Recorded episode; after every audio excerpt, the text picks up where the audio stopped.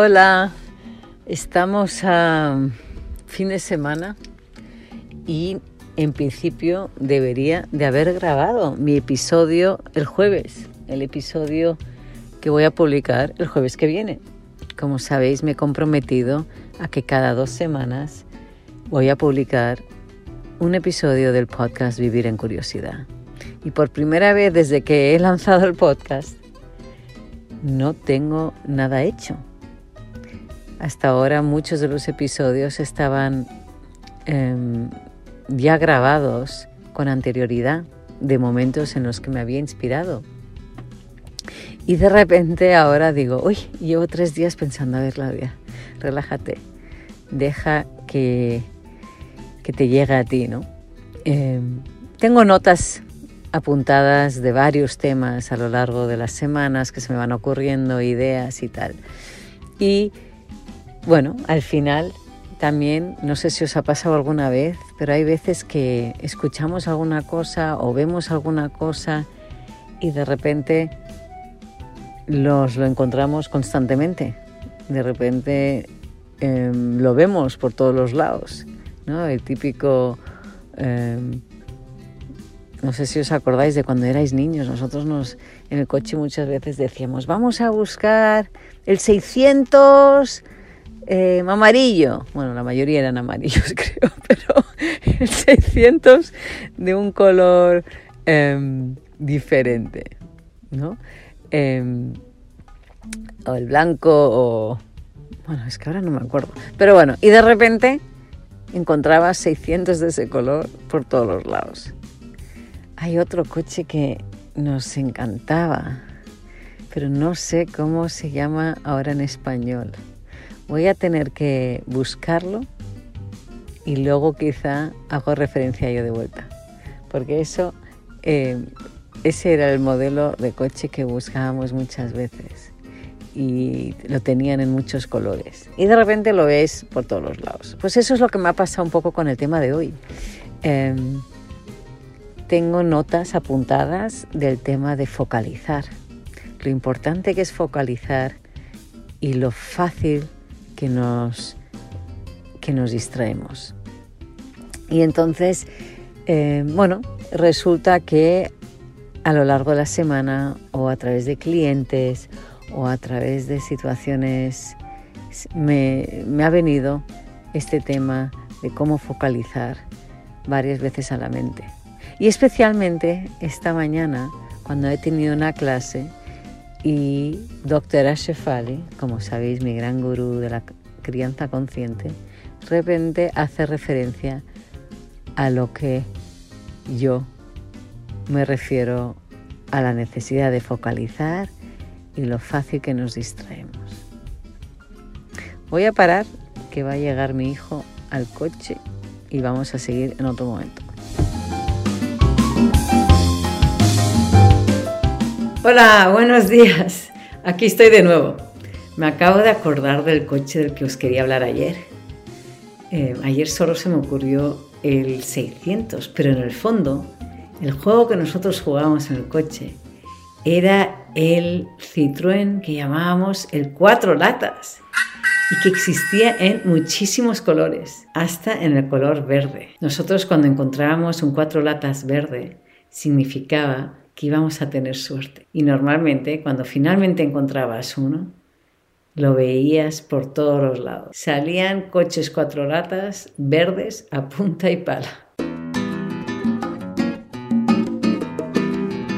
Buenos días, soy Claudia Pape, coach profesional de liderazgo de empresas y padres conscientes y vuestra presentadora de Vivir en Curiosidad. De nuevo, como os contaba ayer, Llevo días pensando en qué os voy a contar y analizando un poco mis patrones de comportamiento, me he dado cuenta que a esta hora de la mañana es cuando estoy más creativa y con mayor capacidad de foco. Escuché decir a Elizabeth Gilbert, autora del libro Come, reza, ama o del libro Libera tu magia, que es muy importante conocer tus horas de creatividad, tus horas de mayor inspiración, en las que entras en flow, en flujo, ¿no? y que eres capaz de crear durante tiempo sin ser distraído. Cada uno de nosotros tiene un otro horario para esto. Algunos son gente de noche, a otros operan mejor de día, otros de madrugada. Da igual. Lo importante es que tú conozcas el tuyo y que tú sepas aprovechar aquellas horas que mejor te sirven, en las que tú más creativa puedes ser o más creativo puede ser. Yo siempre he sido una persona de mañana, sea porque soy así o porque quizá mi padre me educó para aprovechar el día. El por qué, en el fondo da igual. Lo importante es conocer cuándo estas competencias son de mejor uso para mí, cuándo son más eficientes y yo más productiva. Y ya os habréis dado cuenta que mis episodios también ya hay un patrón. Siempre grabo o escribo mi plantilla a primeras horas. ¿Habéis oído hablar alguna vez de la auditoría de energía? ¿Tenéis curiosidad? Cuando oímos auditoría, normalmente pensamos en contabilidad, en empresas de servicio de auditoría que vienen a tu empresa a controlar si sigues los procesos financieros de forma ética y de acuerdo con las reglas definidas. Y al igual que existe la auditoría, existe también en muchas otras áreas empresariales. En el contexto de crecimiento personal también existe. Y existe un ejercicio a llevar a cabo durante unas semanas que significa, que se llama como, que es auditar tu propia energía. En el libro de Bill Burnett y Dave Evans, Designing Your Life, que inicialmente fue dirigido a ingenieros de Stanford, pero hoy en día el libro está dirigido a casi todos los públicos, comparan el auditar tu energía con el tacómetro de revoluciones de un coche. ¿A cuántas revoluciones estás cuando haces tus diferentes tareas en el trabajo o en tu vida personal? ¿Cuál es tu nivel de compromiso contigo mismo en cada una de las tareas que haces? ¿Te lo has preguntado alguna vez? Este libro es uno de mis favoritos y decidí durante el año pasado, todo el 2020, bueno, una parte del 2020, a observar y apuntar mi nivel de revoluciones durante varias semanas para una serie de trabajos, una serie de actividades que hacía, ciertas tareas y especialmente en reuniones o grupos de trabajo que realizaba y fue muy interesante lo que descubrí. Y especialmente lo animada e inspirada que me sentía por la mañana cuando el resto de la familia estaba durmiendo. Mi capacidad de foco, de dedicación, de llevar a cabo mis tareas es muy alta por la mañana, o mucho más que durante otras horas del día. Y me pregunto, ¿por qué soy capaz de focalizar mejor por la mañana? ¿Qué pasa a mi alrededor? ¿Cuáles pueden ser las razones? Y seguramente hay un conjunto de razones, pero una de las respuestas definitivamente es el silencio. El hecho que no hay movimiento en la casa porque están todos dormidos. No hay distracciones presentes. Esa es la razón. No hay distracciones. Focalizar es hoy en día uno de los objetivos más buscados por los ejecutivos y profesionales que trabajan conmigo, dado que la falta de foco afecta su productividad su gestión de tiempo y en consecuencia aumenta su nivel de estrés, que al final impacta su bienestar. Y esto lo podemos aplicar a todos nosotros. Mis clientes me piden trabajar esta competencia más a fondo porque se sienten saturados con los emails, no dan abasto, no se consiguen concentrar y finalizar sus tareas a tiempo por constantes interrupciones, sean humanas, por compañeros, jefes, hijos, que necesitan algo de nosotros, o tecnológicas, por estos constantes mensajes de Slack o Messenger o WhatsApp que les entran mientras intentan focalizar en una tarea concreta. ¿Tenéis curiosidad de conocer lo que nos distrae y qué estrategias nos pueden ayudar a recuperar el foco? Sabéis que las distracciones están en todos los lados, especialmente en las tecnologías. En el libro, y os voy a presentar otro libro, pero en este no tengo el título en español, solo tengo el título en inglés, al igual que el otro, Your Brain at Work Strategies for Overcoming Distraction, Regaining Focus, and Working Smarter All Day Long, de David Rock, fundador y director del Neuroleadership Institute, así como en un artículo escrito por él en el HuffPost en febrero de 2016, habla de un estudio que dice que las distracciones de nuestro trabajo se comen al menos 2.1 horas del día. Dice que otro estudio publicado en octubre de 2005 encontró que los empleados dedican una media de 11 minutos a un proyecto hasta que son distraídos. Y después de ser interrumpidos, tardan 25 minutos para volver a su tarea original.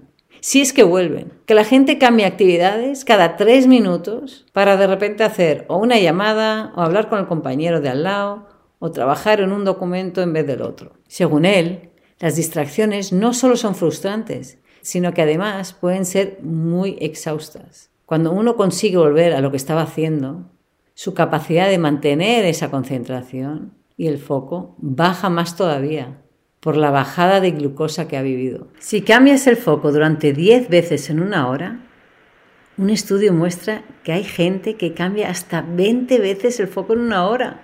Tu tiempo productivo de pensar es solo una fracción de lo que sería posible. En consecuencia, más distracción, más te cuesta volver a lo que estabas haciendo, menos energía tienes y menos capacidad de entender, de decidir, de memorizar, de inhibir. El resultado te podría llevar a errores en tareas importantes, te podría llevar a perder ideas o insights importantes, te podría llevar a la falta de memoria y así sigue. Es como el gato que se come la cola y en consecuencia tu productividad se reduce, tu eficiencia, tu estrés aumenta y tu bienestar reduce. Os lo cuento porque me fascina lo que acabo de leer. Pero no solo por eso, sino porque creo de veras que es un problema importante que tenemos todos hoy en día, especialmente cuando observo a mis hijos o a su generación. La mente se distrae muy rápidamente, para algunos más que para otros. A la vez, la vida de hoy en día que llevamos, especialmente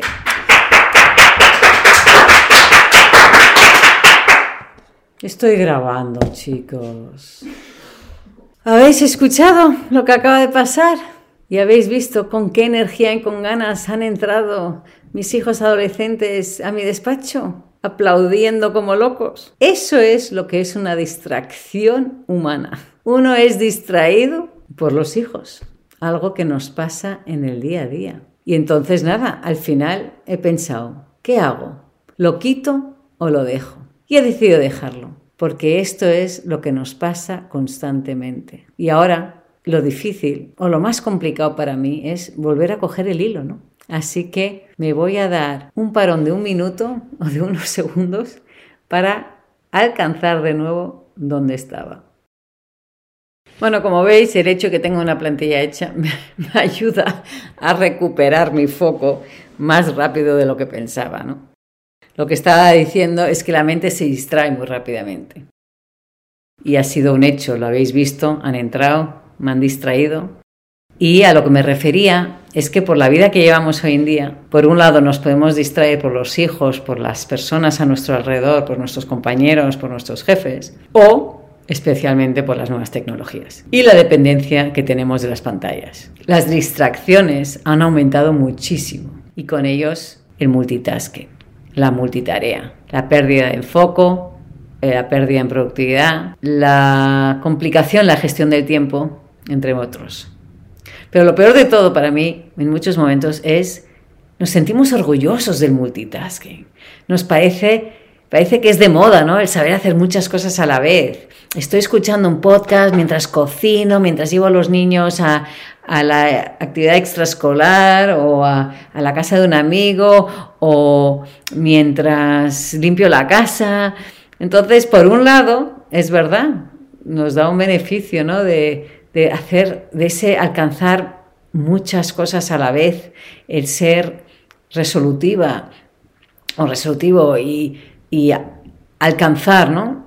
a, a la realización de todas esas actividades. Pero en el fondo, si nos ponemos a pensar de verdad, en el fondo tiene más coste que beneficio el hecho de hacer una multitarea, porque no estamos en el momento presente, no estamos dándole la atención que se merece el momento. ¿Cuántos de nosotros estamos viendo una película con amigos, pareja o familia y mientras tanto pensando en otra cosa? O mejor dicho, estamos jugando con el móvil o mirando nuestras redes sociales. ¿O cuántos de nosotros estamos estudiando, trabajando y, por ejemplo, preparando una presentación y no paramos de mirar al móvil o cualquier pantalla que se ilumina por un mensaje entrante? Por eso, lidiar con estos estímulos es una tarea que es importante llevarla a cabo con esfuerzo, con intención y conciencia. Sin estas tres dejaremos que la distracción gestione nuestra vida. Y el propósito de este podcast es ayudaros, es daros técnicas y consejos y herramientas para vivir con más curiosidad, conciencia y elección. ¿Cómo nos podemos preparar para el éxito? Pues creando unos nuevos hábitos, unos nuevos hábitos que son saludables y que nos ayudan a limitar las distracciones. Os voy a dar unas cuantas recomendaciones. Uno, independientemente si estás trabajando, viendo una peli, comiendo en familia, pon tu teléfono fuera de vista o dale la vuelta para que no veas la pantalla. Seguramente si estás comiendo en familia, el teléfono no debería ni estar cerca de la mesa, ni sobre la mesa, en mi opinión. Aunque es verdad, volvemos a decirlo, quizá el primer ejemplo deberíamos de ser nosotros. 2. Desactiva las notificaciones de tu teléfono móvil, así como de tu computadora, cerrando, por ejemplo, las notificaciones del email entrante. 3. Tener bienestar físico. Para poder concentrarse y focalizarse, hace falta también tener bienestar físico, dado que la concentración requiere mucha energía, energía física. Haber descansado bien, hacer suficiente ejercicio, tener una dieta saludable, son requerimientos importantes para el bienestar. 4. Bloquear la agenda durante un tiempo determinado para que pueda ayudarte a concentrarte durante ese tiempo. Diferentes tareas requerirán diferentes niveles de concentración, pero tú puedes definir esos bloques de 30 minutos, de una hora o el tiempo que mejor te funcione o necesites para esa tarea especial. Al bloquear la agenda, tú durante ese tiempo sabes que te vas a dedicar solo a ello. Existen aplicaciones que te pueden ayudar para ello. 5. Priorizar. Escoger aquellas tareas que más te importan, que consideres más importantes para llegar a tu objetivo. Así que define el tiempo y el cuándo trabajar en tus prioridades. Y ahora viene un poco lo complicado. Priorizar significa saber decir que no. Decir que no es súper importante. Y se puede decir que no a las personas a nuestro alrededor y aprender a no dejar que la culpa nos coma vivo. 6. Voy a entrar un poco en ese no. El decir que no viene acompañado de establecer límites, especialmente límites con los demás. ¿Qué quiero decir con esto? Los primeros dos puntos que os he mencionado, eh, del apagar eh, las notificaciones y darle la vuelta al teléfono, son más bien límites enfocados a la tecnología. Pero también tenemos que ponerle límites a las personas a nuestro alrededor, tanto en el ámbito laboral como en el personal. Especialmente con las nuevas formas de trabajar desde casa, tenemos que crear unas reglas claras si necesitamos tiempo para focalizar en tareas concretas. Entiendo que depende de la edad que tengan los niños, las cosas son más fáciles o más difíciles, pero os puedo garantizar que creando ciertas reglas, los niños las entenderán. Muchas veces somos nosotros mismos quienes obstaculizamos nuestros propios éxitos. Por ejemplo, mi despacho en casa inicialmente estaba en la planta con la cocina y la sala de estar y tenía una puerta de cristal. Hace unos años mis niños eran más pequeños y aunque respetaban y entendían la regla de no entrar cuando la puerta estaba cerrada, a través del cristal no os, puedo contar todo lo que veía. Se les veía haciendo gestos y movimientos como locos, solo para conseguir pedirme permiso para ir a jugar a la expo. O me metían papeles debajo de la puerta, que yo no lo veía ahí de reflejo veía cómo algo se movía. Yo había definido unas reglas y como es normal, ellos tenían otras necesidades que yo intentaban con lo que podían para conseguir mi atención. Dependiendo si estaba en una llamada con un cliente o no, dependiendo de la importancia de lo que estaba haciendo, interactuaba o no con ellos. Era importante saber ignorarlos, no darles la atención y explicarles y definir con ellos cuando yo tenía ese comportamiento era porque no podía atenderles y no porque no eran importantes. El cómo comunicamos estos dichos momentos es esencial y hablaremos más en detalle de esto en otros episodios. Pero os puedo decir que se consiguen y no quizá la primera y quizá no la segunda, pero sí con repetición y constancia y comunicación se consiguen definir límites claros sin tener que entrar también en el tema de la autoridad o solo porque soy tu madre te lo digo, o porque es así y ya está. Para nosotros, padres, en ese momento también hay que saber soltar. Hay que saber soltar el control y estar bien con lo que pase detrás de esa puerta. Siempre y cuando, vuelvo a decir, no haya peligros reales. Para que se cumplan los límites que ponemos, es importante la forma en la que comunicamos hacia nuestros hijos, es importante la forma en la que comunicamos con nuestros hijos y con qué energía las transmitimos. Hablo de la energía, que tu energía sea clara y limpia y no por pura autoridad. Pero de nuevo, ese es otro tema que explicaré y usaré otro episodio más adelante para ello. Punto 7. ¿Veis como quizá para daros ciertas explicaciones me he vuelto a, a desviar un poquito? Volvemos a las recomendaciones de cómo focalizar mejor. Punto 7. Los límites también son aplicables a nuestros compañeros de trabajo, que en muchos momentos nos interrumpen, nos tiran de lo que estamos haciendo, nos tiran de nuestro foco y por culpa nuestra por no poner límites con ellos, nos cuesta muchas veces luego volver a reenganchar donde estábamos. Pues de forma educada, con sensibilidad, con una energía limpia y clara, uno puede aprender a comunicar que en esos momentos no te es posible ayudar. Sé que me imagino también que esto crea cierta duda en vosotros. Tengo clientes que al final, ah, no, pero em, eso no se hace así de fácil. ¿Qué pasa? ¿Qué le digo que no a mi jefe? ¿Qué le digo que no al, al compañero? ¿Qué pensarán? Que no soy no sé jugar en equipo, no, no, no estoy ahí para ayudar a nadie, que soy egoísta. Todo eso se puede trabajar porque está más bien en tu mente. Y aprendiendo a tener claro cuáles son tus prioridades, cuántos son, qué importante es tu objetivo para la empresa, para el departamento, para ti mismo, uno aprende a saber comunicar y tener esas conversaciones con esas personas sin acabar siendo visto como el egoísta y el que no sabe compartir y ayudar. 8. Por último, y lo que a mí más me ayuda a traerme de vuelta a focalizar, es volver al momento presente. Es llevarte de vuelta a lo que estoy haciendo practicando la conciencia plena, el llamado mindfulness. ¿Qué es la conciencia plena? La conciencia plena es un tipo de meditación en la que te concentras en estar plenamente consciente de lo que te está pasando, de lo que estás experimentando y sintiendo en el momento, sin interpretaciones ni juicios. Me imagino, estoy asumiendo, que muchos de vosotros se echará atrás con estos ejercicios de meditación, porque bueno, es lo que me pasaba a mí al principio, ¿no? Tenemos la creencia que la meditación tiene que estar ser de larga duración, tiene que estar hecha de una forma muy específica, ahí sentada durante una hora y solo enfocar en el respiro. Sí, ese es un tipo. Pero existen muchas formas diferentes de practicar la conciencia plena y que sean de pocos minutos de duración. Practicar ejercicios durante uno, tres o cinco minutos es muy poderoso y puede ser suficiente para traerte de vuelta al momento presente y ayudarte a focalizar y recargar tu, tu mente y tu energía. De esos diversos ejercicios os voy a contar, os voy a recomendar unos cuantos más. Uno, escanear tu cuerpo. Escanear tu cuerpo desde la cabeza hasta los dedos del pie, observando cada músculo, las articulaciones, las tensiones que puedes estar sintiendo. Simplemente observa.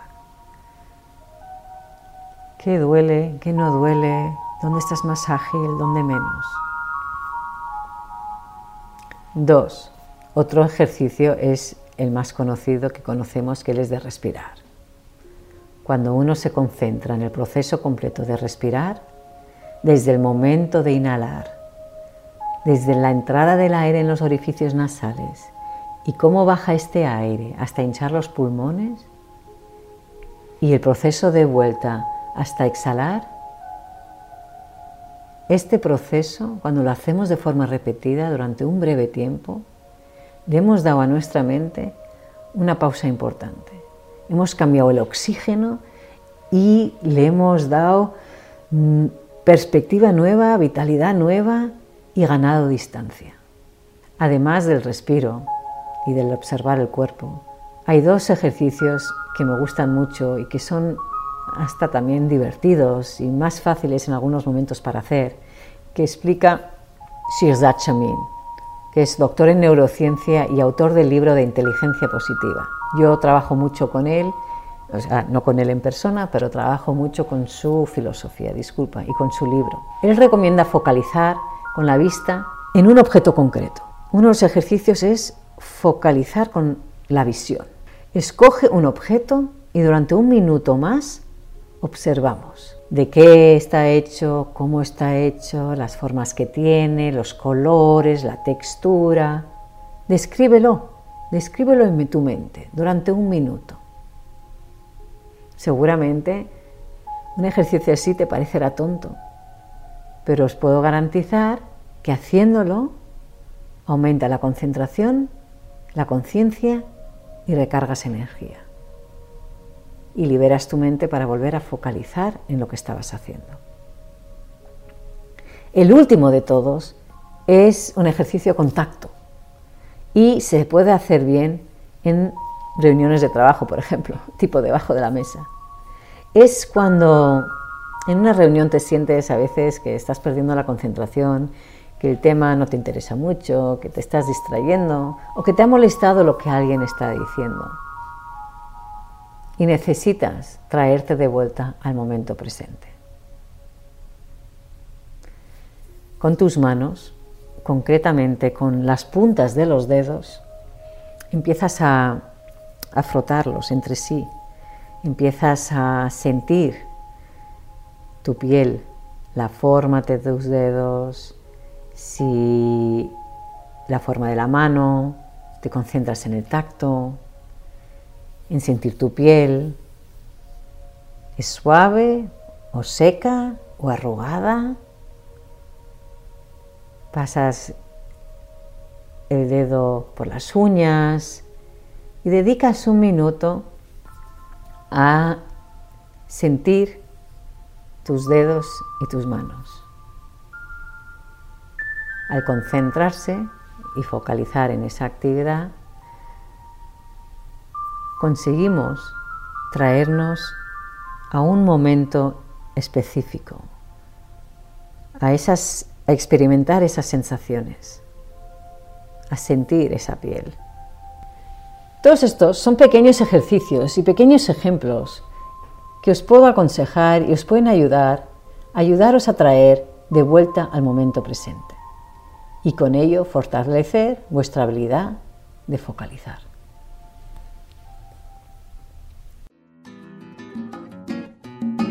Espero que este episodio de hoy os ayude a poner foco de vuelta a tu vida, a comenzar a vivir el año con curiosidad.